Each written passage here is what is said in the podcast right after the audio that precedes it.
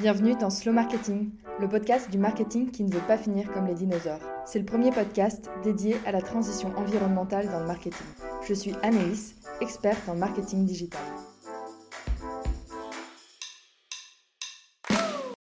Hello Lou, c'est un plaisir de te recevoir sur Slow Marketing aujourd'hui. Avant de commencer, comment ça va? Eh ben, ça va super. Merci beaucoup Anaïs. Merci de me recevoir dans ton, dans ton podcast et ravi de pouvoir parler un peu d'éco-conception euh, avec toi. Yes, oui, donc aujourd'hui on va parler d'éco-conception de sites web. Avant ça, est-ce que tu peux nous en dire un peu plus sur ton parcours?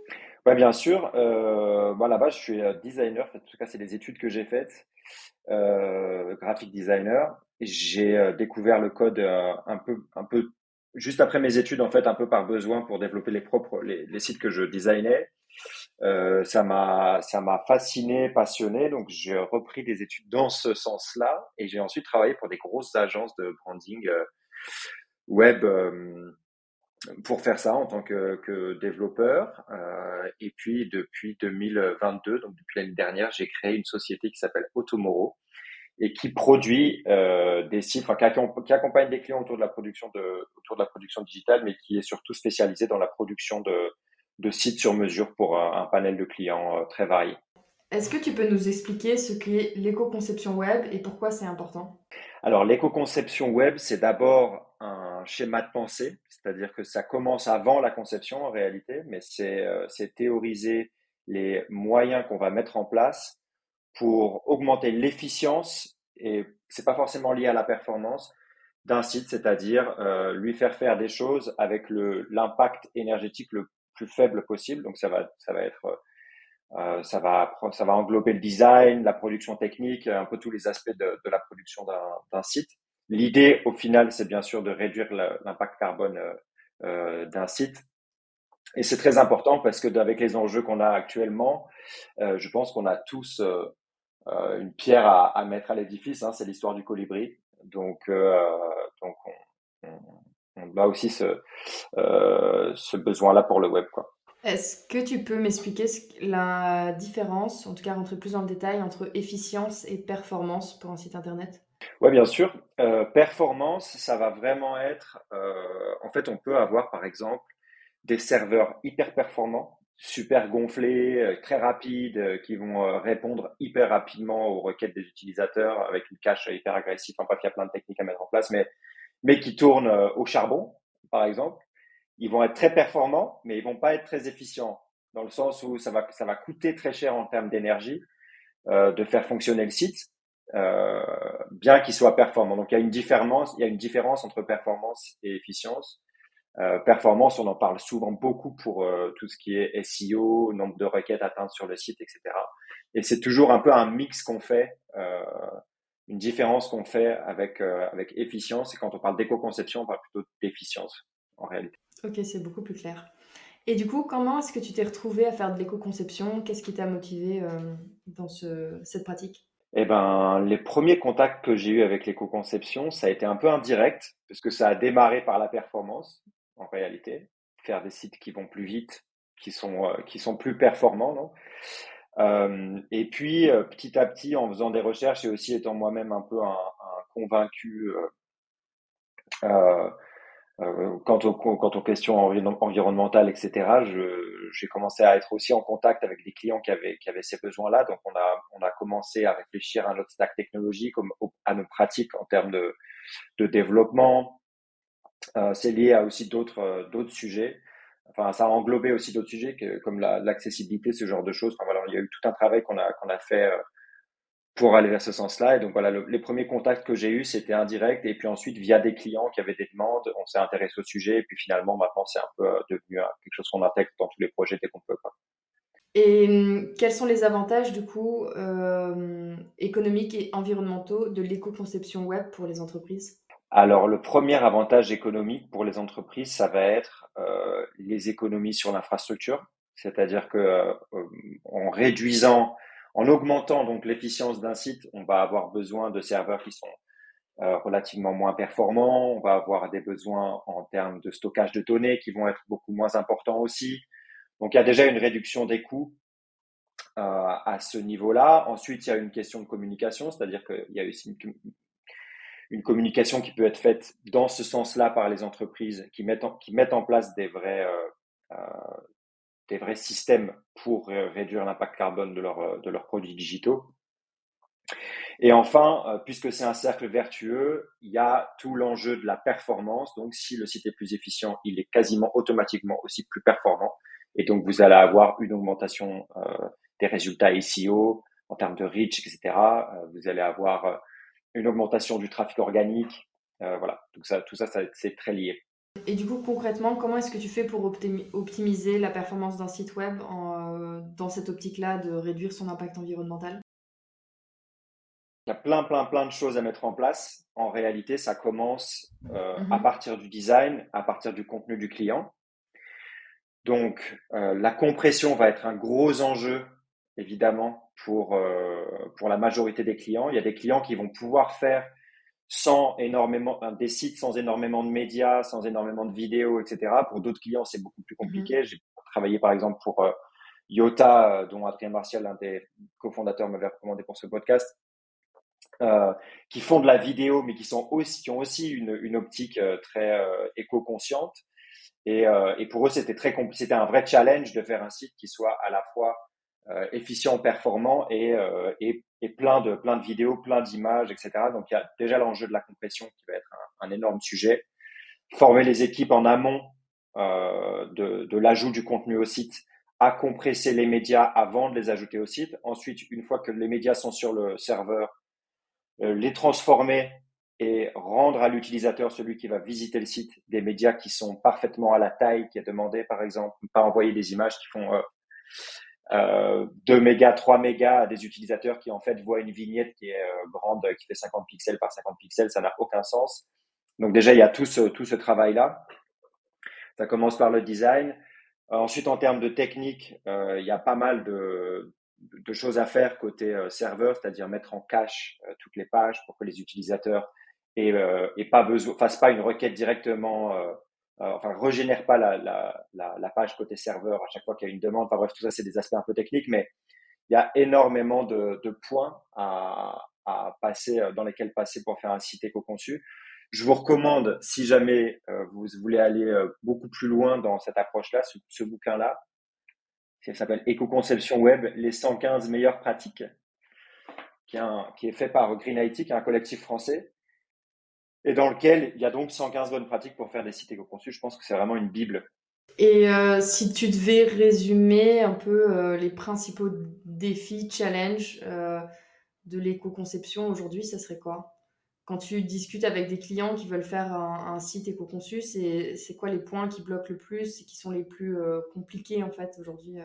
bah, le, point le plus compliqué, généralement, c'est vraiment la question du contenu. C'est-à-dire que les clients, ils ont toujours euh, en fait ce besoin de mettre en avant des images, des vidéos. ils ont des campagnes de marketing complètes qui ont déjà été faites en amont de la production des sites. Ils existent alors quand c'est des startups, quand, c'est des, projets qui démarrent, c'est possible de le faire de façon organique en le réfléchissant, voilà, en, réfléchissant, en réfléchissant tous les aspects de la communication en un bloc. Mais des fois, c'est des clients qui ont, euh, qui ont une histoire, euh, qui ont vraiment euh, un, passif en termes d'utilisation média, etc. Et donc, du coup, c'est compliqué, c'est de les convaincre d'investir en fait là-dedans, c'est-à-dire de faire un site qui est plutôt que d'utiliser des templates déjà préconçus où on va avoir des tonnes de fonctionnalités euh, euh, inutilisées euh, sur les sites qui vont être très lourdes en termes de, de code, voilà, où il n'y a rien d'optimisé, etc. Faire des choses sur mesure en formant les équipes en interne à l'optimisation des médias, etc. Je pense que ça, c'est vraiment le, le, plus gros défi.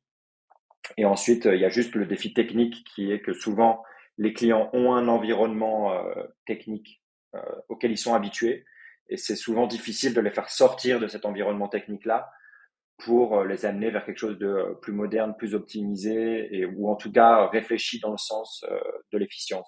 Ok, je vois. Je pense à la plupart des clients pour lesquels je travaille, par exemple, sont, sont classiques sur WordPress. c'est ce type d'environnement. Ouais, alors le, problème de WordPress, en fait, je pense que WordPress, c'est un, un, assez bon cas d'école parce que bon, nous, on ne travaille pas du tout avec WordPress. Mais ça, c'est des choix euh, technologiques. Je pense qu'en réalité, euh, alors, ça, peut être assez compliqué, mais je pense qu'il y a moyen de faire des sites euh, relativement efficients avec WordPress. C'est juste que ça va demander un peu de boulot. Le problème de WordPress, c'est en fait l'écosystème de thèmes et de plugins en fait qui euh, que les clients utilisent en fait à, à bras le corps. C'est-à-dire que, enfin, nous, c'est aussi pour ça qu'on a arrêté enfin, de faire des sites WordPress parce qu'en fait, les clients commencent à utiliser plein, plein, plein de plugins, machin, qui créent de la, qui créent en fait de la, de la dette technique euh, sur la durée et qui rendent en fait les sites complètement euh, ingérables après quelques années. Les sites sont périclites complètement, il faut refaire et, et c'est pas trop euh, notre intérêt. Nous, on aime bien quand ça, quand on crée pour la durée, quoi. Mais donc, euh, je pense qu'il y a, je pense qu'il y a moyen de faire des sites efficients avec WordPress, mais c'est un travail euh, de formation aussi pour le client, euh, de pas installer n'importe quoi, euh, de mettre la bonne structure en place et, et de faire du sur-mesure, même si c'est WordPress, en fait, de pas utiliser un thème euh, préfet, etc. Voilà, c'est possible de faire du sur-mesure sur WordPress, c'est juste que c'est un investissement qui est équivalent, à mon avis, en termes de prix à une autre technologie. Et dans ce cas-là, il vaut mieux être sur une autre technologie. Oui, je vois. Et du coup, c'est quoi, toi, les outils que tu utilises euh, et que tu recommandes pour faire de l'éco-conception? Alors, pour ce qui est côté utilisateur ou côté public, entre, entre guillemets, ouais. Je pense que tous les outils euh, d'analyse de sites sont hyper pertinents. Des sites comme euh, EcoGrader, euh, Web, Website Carbon Footprint Calculator. Voilà. Mm-hmm. il, y a, il, y a, plein de sites qui permettent d'avoir des indices sur le sur l'impact carbone de son site et sur la, la façon dont il, dont il performe dans différents domaines. Dans la majorité des, de ces outils-là, il y a des, listes par points avec des, notes. Voilà, ça permet un peu de savoir où on en est. Euh, pour les profils un petit peu plus techniques, on peut vraiment aller chercher des outils, euh, des outils de performance un peu plus avancés. Je pense aux outils Lighthouse de Google. Euh, enfin, il y a toute une, série d'outils dédiés à la performance qui sont à mettre en combinaison donc avec ces autres outils pour savoir en fait comment les pages réagissent, etc. Le, le, premier indice, par exemple, ça peut être de savoir si, si les pages de son site pèsent lourd ou pas. Ouais. Euh, déjà, c'est déjà un excellent indice euh, qui, qui, permet de savoir s'il si y a du travail à faire de ce côté-là. Je pense que ça, par exemple, c'est alléger les pages de son site en, en, en, en compressant des médias. Euh, c'est quelque chose que tout le monde peut faire sans avoir, sans avoir besoin de faire appel à une équipe euh, de développeurs, de designers, de voilà. Euh, la majorité des gens qui ont un site et qui font tourner un site peuvent faire ça et c'est déjà un gain euh, énorme en termes de, euh, de performance et d'efficience web. On va avoir le réflexe de faire régulièrement des audits SEO pour regarder le référencement de son site internet, par exemple, mais, mais pas forcément d'aller regarder le poids de son site internet et comment il évolue dans le temps. Parce que plus je vais alimenter avec des articles, plus, plus ça va charger de contenu et qu'effectivement, si j'ai compressé aucune image et que toutes les semaines, je publie un nouvel article avec cinq images dedans, bah c'est euh, c'est pas prêt de s'arranger quoi. Donc euh, ça pourrait être un bon réflexe de rajouter dans ses pratiques d'aller euh, effectivement euh, régulièrement euh, auditer entre guillemets son site sur euh, son impact carbone et, surtout le poids de chacune de ses pages Ouais, ça, et puis aussi dans une optique d'automatisation, parce que c'est vrai que ça peut être très redondant de, de faire ces tâches-là, c'est-à-dire à chaque fois faire attention que les médias soient bien optimisés, etc. Donc c'est très très bien de le faire, il faut le faire. Euh, mais côté euh, côté développement aussi, ce qui est possible, c'est quand même de l'automatiser euh, en grande partie et donc du coup d'avoir moins de surprises quand les quand les médias arrivent sur le site. Et... Est-ce que tu as des exemples de sites éco-conçus et tu, pourrais nous expliquer un peu en audio, c'est pas forcément évident, mais quand même un peu comment tu as pu travailler sur un, ou deux projets Ouais, tout à fait. Alors je vais en, alors je vais en citer je vais en citer des qui sont pas à nous et d'autres qui sont à nous des projets. Je vais le faire un peu en audio description. Euh, alors, d'abord ceux, d'abord ceux qui sont pas à nous, il y en a un que je recommande surtout parce que c'est aussi un site qui parle d'éco-conception. Donc, c'est euh, sustainablewebdesign.org et qui parle de, l'éco, de l'éco-conception côté design, ce qui est euh, okay. très intéressant parce qu'en réalité, c'est quand même, ça, c'est quand même un point de départ. Souvent, on parle de l'éco-conception web du point de vue technique parce que c'est vrai qu'il y a beaucoup de choses à faire euh, point de vue technique, mais c'est aussi c'est aussi quelque chose qu'il faut prendre en compte dès la phase de design. Quel type de médias on utilise? Est-ce qu'on peut utiliser de, de, de l'illustration vectorielle, par exemple, qui va être beaucoup plus légère que l'image bitmap, etc. Enfin, voilà, il y, a, il y a pas mal de choses auxquelles on peut penser en amont. Euh, Donc, ce site, web-là, sustainablewebdesign.org, euh, un deuxième site qui s'appelle euh, solar.lowtechmagazine.com. Euh, pour vous le décrire rapidement, c'est un site qui est très très bien conçu en termes d'éco-conception, c'est-à-dire que tous les médias sont pré-rendus en très très basse, très très basse résolution, mais avec un rendu graphique qui est, qui est intéressant. Donc du coup, ça, ça rentre dans le branding du projet, etc. C'est vraiment top. D'accord. Et en plus, et en plus de ça, le concept, c'est que le site est, est, est, alimenté par un panneau solaire et une batterie. Euh, et donc, le fond d'écran, enfin, le, le, le, la couleur de fond du site indique le niveau de batterie restant pour l'alimentation du site. Et ils assument complètement que le site peut être down si jamais il n'y a plus de batterie. Quoi. Si jamais il n'y a pas eu de soleil pendant plusieurs jours, le site peut, J'aime beau, beaucoup, j'aime beaucoup l'idée aller jusqu'au bout du concept Ça dépend surtout juste où est, où est, où est placé le panneau solaire, parce que s'il est à Bruxelles, tu vois, genre je pense que le site va pas être ça, live très longtemps. C'est clair. Je crois que, je crois que eux, c'est un projet euh, espagnol, enfin en tout cas qui est basé à Barcelone. C'est ok. Euh, et puis après, dans, les, dans des gros, euh, très très connus que tout le monde utilise, mais que tout le monde, euh, mais où on voit pas forcément que c'est des sites, on pourrait dire éco-conçu, c'est Wikipédia, Craigslist pour les Américains, par exemple, parce que c'est que du texte, du texte, des liens et, un, minimum d'images, vraiment. Euh, voilà, donc il y, a une, donnée, enfin, il y a une quantité de données énorme, évidemment, mais euh, je pense que les pages sont extrêmement légères par rapport au contenu, quoi, ce qui est, euh, quand même top.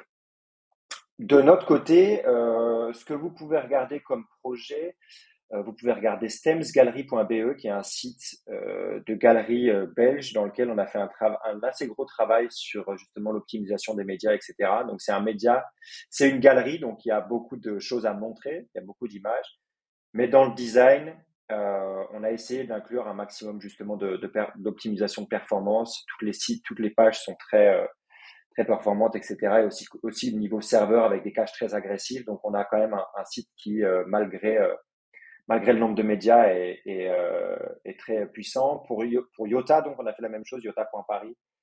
Donc là, c'est un site avec de la vidéo, donc c'est un site qui est quand même toujours. Donc pour le coup, c'est un site qui est très lourd, mais on reste quand même assez fier, euh, malgré euh, le fait qu'il malgré le fait qu'il soit lourd, parce que le challenge était de, faire un site avec énormément de vidéos. On a pu le faire en restant dans des choses très correctes.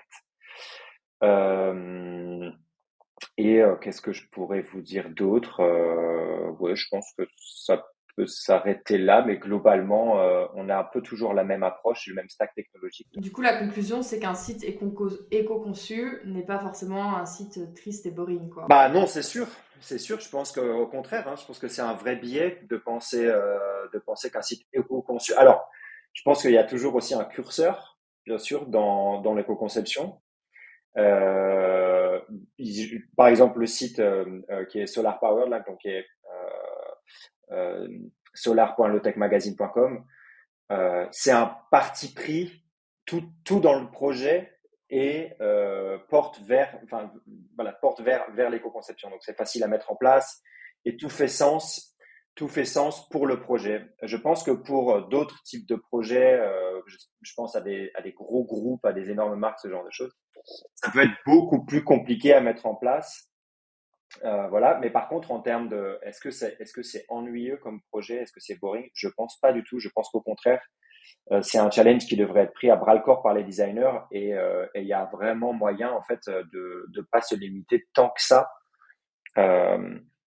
Dans, dans, le design et dans la mise en place de sites éco-conçus. Est-ce que côté utilisateur, il y a quelque chose qu'on peut faire par rapport à l'éco-conception de site web ou pas? Alors, pas vraiment par rapport à l'éco-conception, c'est-à-dire que ça, ça tient vraiment aux gens qui vont s'occuper du site euh, ou qui vont le développer ou qui vont le maintenir. Euh, par contre, si on veut réduire sa consommation, si on veut réduire son impact, éco, son impact carbone dans sa propre navigation, là, il y a des solutions je pense. Euh, le premier truc qui peut être un peu contre-intuitif, c'est de refuser les cookies, parce que si on refuse les cookies, euh, sur un site par exemple qui fait appel à Google Analytics, eh ben, on va probablement bloquer autour de 60 requêtes par page, quelque chose comme ça. Euh, donc du coup, on va avoir et donc du coup ça en fait le, nombre de requêtes qui vont qui vont devoir être faites pour capter de l'analytics, ce genre de choses. Ça, c'est de la réduction d'impact carbone, par exemple. Euh, on peut utiliser un, on peut utiliser un navigateur qui est pas trop gourmand en énergie. Alors ça c'est pareil, bon, c'est des, des, choses, c'est des, des, choses qui n'ont pas un impact gigantesque, hein, mais multiplié par le nombre de navi par le nombre d'utilisateurs, c'est toujours, c'est toujours important.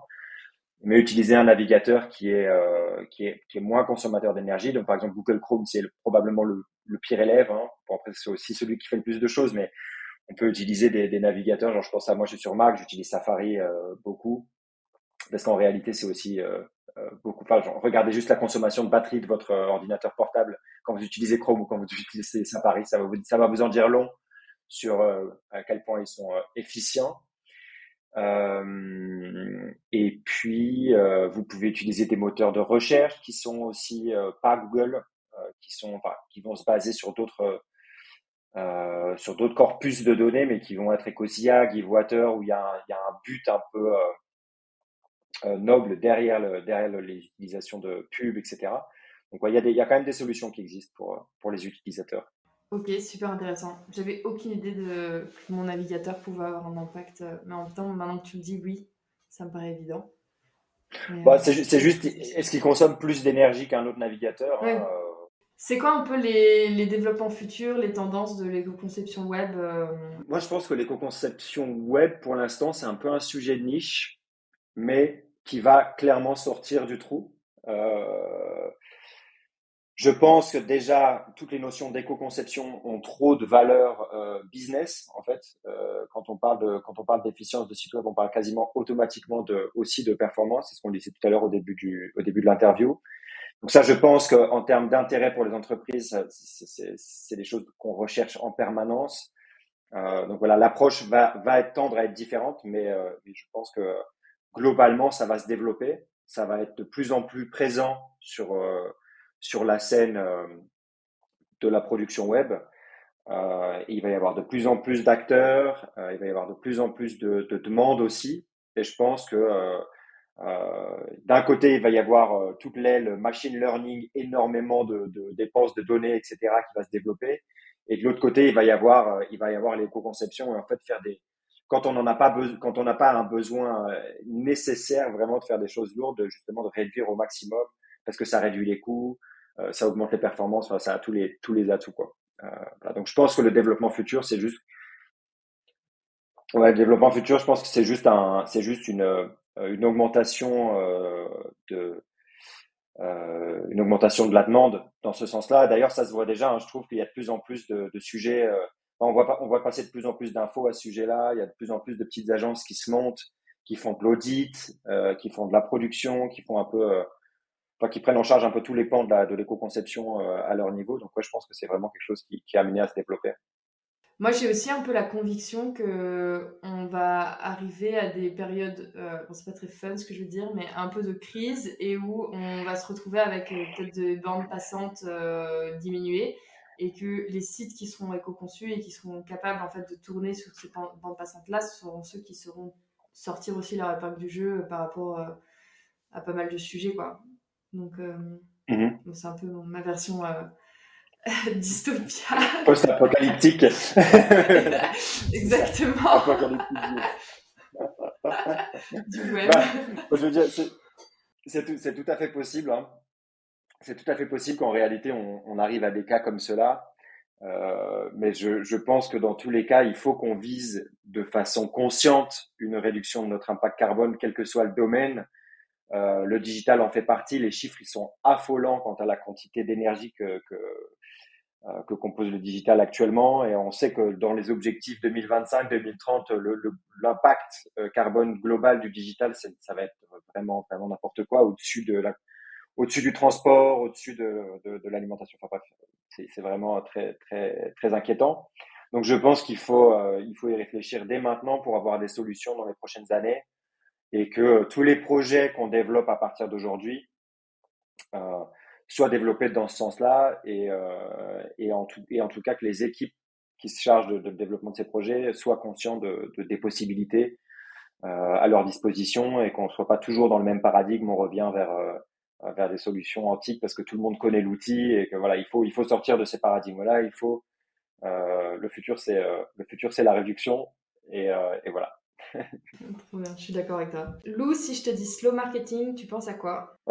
Slow marketing, je pense à regarder le big picture, euh, essayer de comprendre qu'il faut changer quelque chose à son échelle pour que ça fasse un changement euh, global. Je pense que quand on parle de marketing, on parle de tous les aspects qui peuvent toucher au développement d'une marque, au développement d'un produit. Donc c'est énormément, énormément de, domaines qui sont, euh, euh qui sont concernés. Donc euh, ouais, ralentir, ralentir tout ça, ralentir, ralentir euh, notre mode de, notre consommation, la façon dont on fait des sites, la façon dont on communique, ouais, tout ça. Euh, dernière question, selon toi, qui est-ce que je devrais inviter sur ce podcast pour parler marketing responsable? Euh, Alors, marketing, si c'est marketing, je sais pas trop. Ou communication mais, mais, mais euh, pour rester sur le thème, pour rester sur le thème de l'éco-conception, en tout cas pour le web, je pense que c'est un vrai, c'est un sujet que moi j'effleure euh, mais mais il y a des gens qui sont extrêmement calés là-dedans. Si jamais tu peux les avoir, c'est euh, justement peut-être euh, Frédéric Bordage, qui est le directeur du, du collectif Green IT, qui a écrit donc le bouquin dont je parlais tout à l'heure, Éco-conception web, les, les 115 bonnes, bonnes, pratiques. Il a aussi écrit un bouquin sur la sobriété numérique. Je pense que c'est aussi un sujet très très intéressant. donc voilà si, si tu peux, Frédéric Bordage, euh, j'écouterai moi-même avec attention. Super. J'avais, euh, je mettrai euh, les liens dans les ressources, mais j'avais lu du coup les premières pages de, de, ce livre pour préparer un peu l'interview, et je trouvais ça super intéressant la manière dont tu étais mis en parallèle le fait que euh, il y a encore quelques années, un code efficace, euh, c'était super important d'avoir un code efficace en fait, parce qu'on n'avait pas des grands serveurs qui tournaient et c'était pas genre des ressources illimitées. Et qu'en fait, depuis euh, bah, qu'on a Internet qui a explosé, qui a un peu, on a cette impression de, il n'y a plus de limite à rien. Bah, les codes sont devenus un peu crado et qu'il y a tout et n'importe quoi dedans et que on, ouais, j'étais là, enfin, j'étais ah oui, en fait, c'est oui, complètement, complètement, complètement. Dès qu'on développe, en fait, dès qu'on utilise des, des, outils qui sont pas sur mesure, et là on le voit, je trouve, avec l'avènement, par exemple, de, de, de, ce website builder. Donc en fait, il y a plus de développeurs euh, qui font, euh, qui développent des sites. En fait, c'est des, des outils qui permettent de euh, juste à travers une interface développer des éléments UI, etc. Voilà. quand on regarde le code, en fait, que tout, tout ça, ça, ça produit, euh, ben en fait, on est complètement là-dedans. En fait, on, automatise, on rend la chose hyper accessible, ce qui n'est pas dans l'absolu euh, une tare. Hein. Je pense que c'est c'est intéressant pour énormément de gens, mais mais, c'est vrai qu'on y perd euh, en optimisation euh, et en réflexion en fait quant, quant au côté technique de ce que ça impacte en fait, ce que ça implique de développer un site web. et c'est vrai a, il y a un appauvrissement de ce côté-là, c'est indéniable. Encore plein de sujets sur lesquels réfléchir et à optimiser. Tout à fait. c'est clair. C'est sans fin, hein, c'est sans fin. Hein. Écoute, merci Lou. Avec plaisir. Euh, si on veut euh, regarder euh, ce que fait Automoro, etc., je suppose le mieux c'est le site internet, c'est ça? Ouais, alors on n'a pas du tout de site. Comment ça? On n'a pas, on n'a pas de site. donc on s'est lancé donc, en, enfin je me suis lancé donc en 2021. On est deux maintenant, bientôt trois en 2022, pardon, en 2022, et pour l'instant, on a dû euh, se concentrer sur la production des sites de nos clients avant le, notre propre site. Donc, vous pourrez trouver mes coordonnées à automoro.com. Si vous voulez plus d'informations, vous pouvez m'envoyer un mail à lou.automoro.com, qui est mon adresse mail. Euh, voilà, je reste toujours disponible s'il y a des, des gens curieux. Euh, mais c'est vrai que pour l'instant, on n'a pas de portfolio en ligne. Voilà le site le plus éco-responsable, celui qui n'existe pas. Exactement, voilà, c'est ça, c'est ça. Exactement, un logo en SVG euh, et, et, et, deux liens. Voilà. C'est tout pour aujourd'hui. Rendez-vous la semaine prochaine pour un nouvel épisode. Si tu ne veux rien louper, abonne-toi à la newsletter ou à mon profil LinkedIn Anaïs Baumgarten. Tous les liens sont dans la description. Merci pour ton écoute et à très vite sur Slow Marketing.